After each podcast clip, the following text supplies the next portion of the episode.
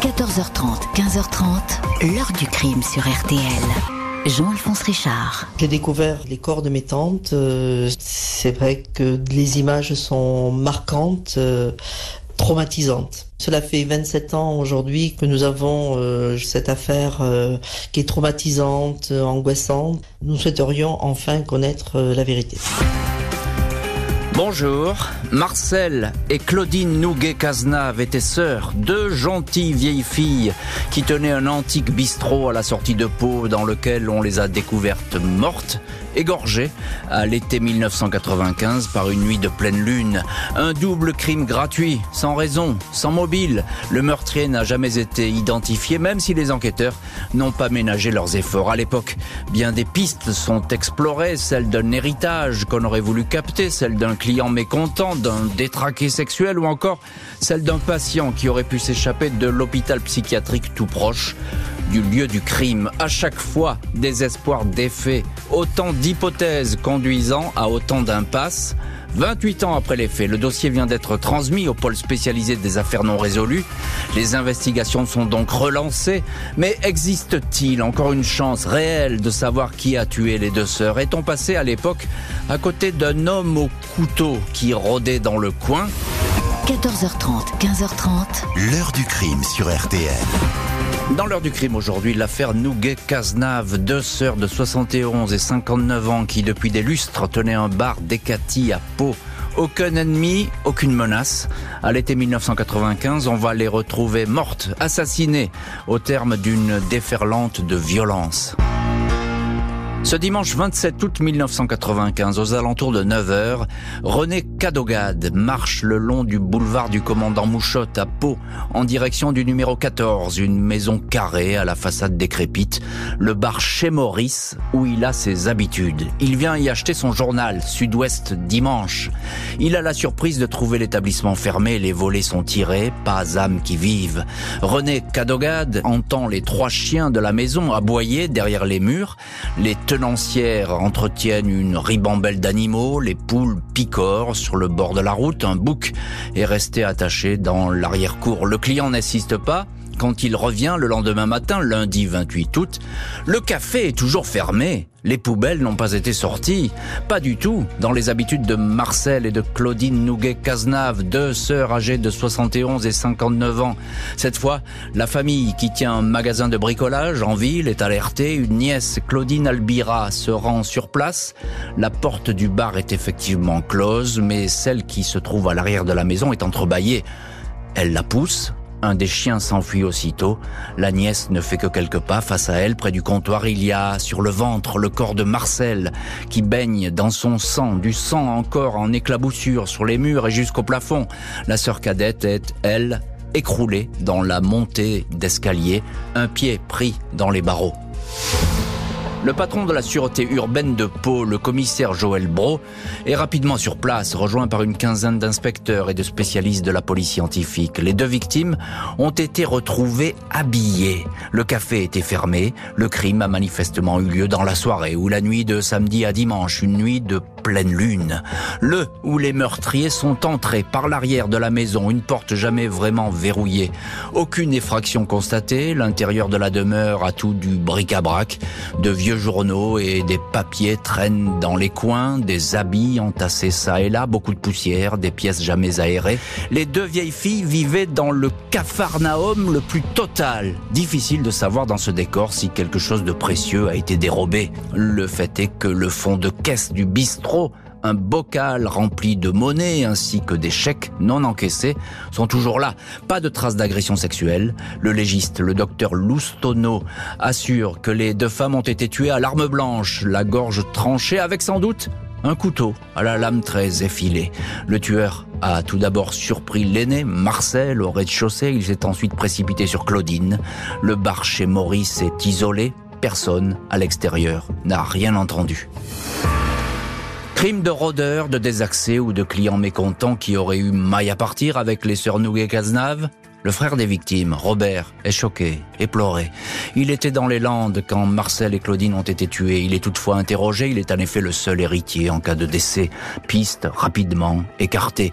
Des locataires habitant une maison appartenant aux deux malheureuses sont également entendus, sans résultat. Le bar chez Maurice avait ses habitués. Les pensionnaires d'un hôpital psychiatrique tout proche venaient y prendre un verre. L'hypothèse d'un acte de démence est loin d'être écartée, mais dans l'immédiat, les vérifications au sein de cet établissement ne portent pas leurs fruits. Dans tous les cas de figure, un client curieux, pas comme les autres, va attirer l'attention. Le juge de Pau, Christian Mirande, et les policiers sont en panne d'informations sur le double crime de chez Maurice. Des enquêteurs qui se sont beaucoup investis dans la piste de l'hôpital psychiatrique, interrogeant tout le personnel, scrutant le registre des entrées et sorties de l'établissement, visitant même la blanchisserie à la recherche de vêtements ou de linge qui pourraient être maculés de sang. Parmi les témoignages recueillis, celui d'un client du bar retient particulièrement l'attention.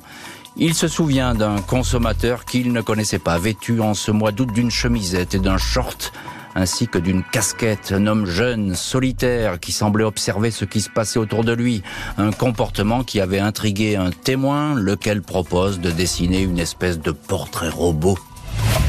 Les policiers étudient ce signalement. Ils apprennent que, un mois avant le double meurtre, des agents de la SNCF ont signalé un incident survenu en gare de.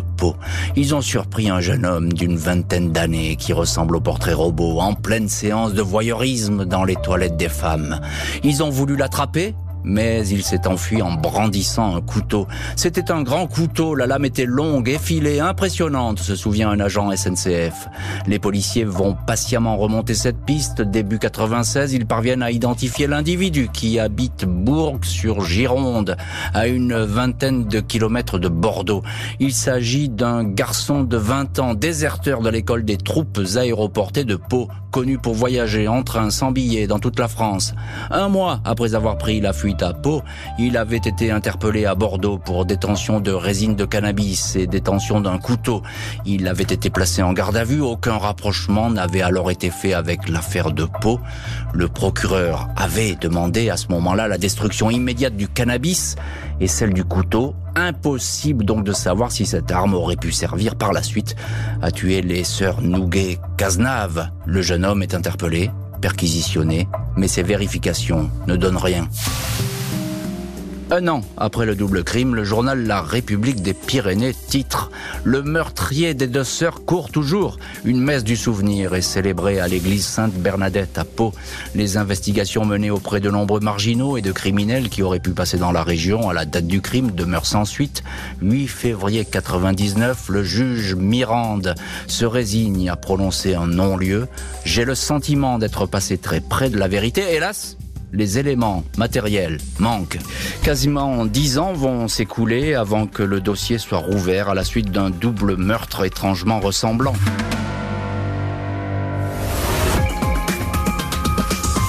D'abord, il faut retrouver l'auteur présumé. Le seul élément de preuve qui ait pu exister, c'était ce fameux couteau. Si ça pouvait aboutir à quelque chose, je pense que beaucoup à Pau euh, seraient satisfaits. Heure du crime où nous revenons aujourd'hui sur l'affaire Nouguet-Cazenave, deux sœurs 71 et 59 ans égorgées à l'été 95 dans le petit bistrot qu'elles tenaient à la sortie de Pau. Enquête insoluble, non-lieu, mais dossier subitement rouvert neuf ans et demi après les faits. 20 janvier 2005, le procureur de la République de Pau, Éric Morel, rouvre une information judiciaire pour charge nouvelle concernant les meurtres de Marcel et Claudine Nouguet-Cazenave. Un mois auparavant, 18 décembre 2004, l'hôpital psychiatrique de la ville, le centre hospitalier des Pyrénées, a été le théâtre d'une terrifiante tragédie. Deux femmes ont été tuées dans le pavillon de psychogériatrie. L'infirmière Chantal Klivazeski, 48 ans, a été poignardé puis décapité, sa tête déposée sur un poste de télévision et l'aide-soignante Lucette Gariot 40 ans, a été égorgé. Le tueur s'est acharné. Il s'est enfui en cassant une fenêtre. Pas de lien établi avec le double meurtre commis dans le bar chez Maurice, même si à première vue il existe des similitudes. Tout ça ressemble beaucoup à l'affaire Nouguet-Cazenave, fait savoir un enquêteur. Si le procureur ouvre l'enquête, c'est surtout parce que cette tuerie a réveillé la mémoire d'une salariée de l'hôpital et de deux agents hospitaliers.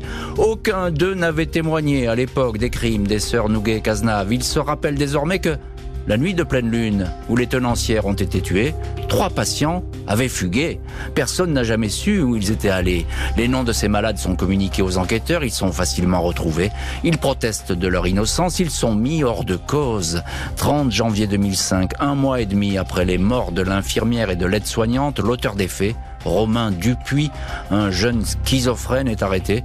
En aucun cas il ne peut être lié au meurtre de Marcel et Claudine Nouguet-Cazenave. Il avait seulement 12 ans à l'époque des faits.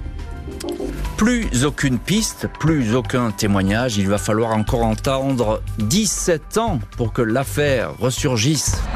Septembre 2022, le dossier Nouguet-Cazenave est transmis par le procureur de Pau, Rodolphe Jarry, à la juridiction spécialisée de Nanterre. À elle de reprendre page après page toute la procédure, de réexaminer les pistes. Le dossier des demoiselles Nouguet-Cazenave, comme on les appelle parfois, recèle plus de 1000 procès-verbaux quelques années auparavant. Le commissaire Joël Bro racontait dans le journal Sud-Ouest tous les efforts déployés pour toucher à la vérité. Quand on se rend compte qu'on a gratté tout ce qu'il y avait à gratter, et fermer toutes les portes qui devaient être fermées, forcément, il reste un sentiment d'échec, confiait le policier.